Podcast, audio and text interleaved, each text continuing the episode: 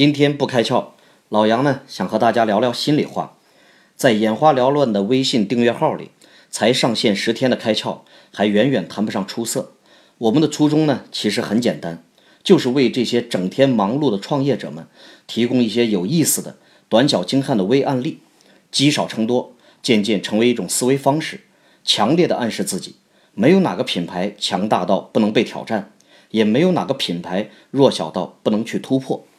开窍就像顿悟，背后蕴含着太多的付出和坚守。在这个一切几乎都成了快消品的时代，我们还希望能坚守那么一点点东西。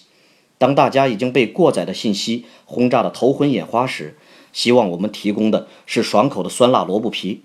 也许，中国创业者的伙伴成长平台就是从这里起步了。我们需要你的参与。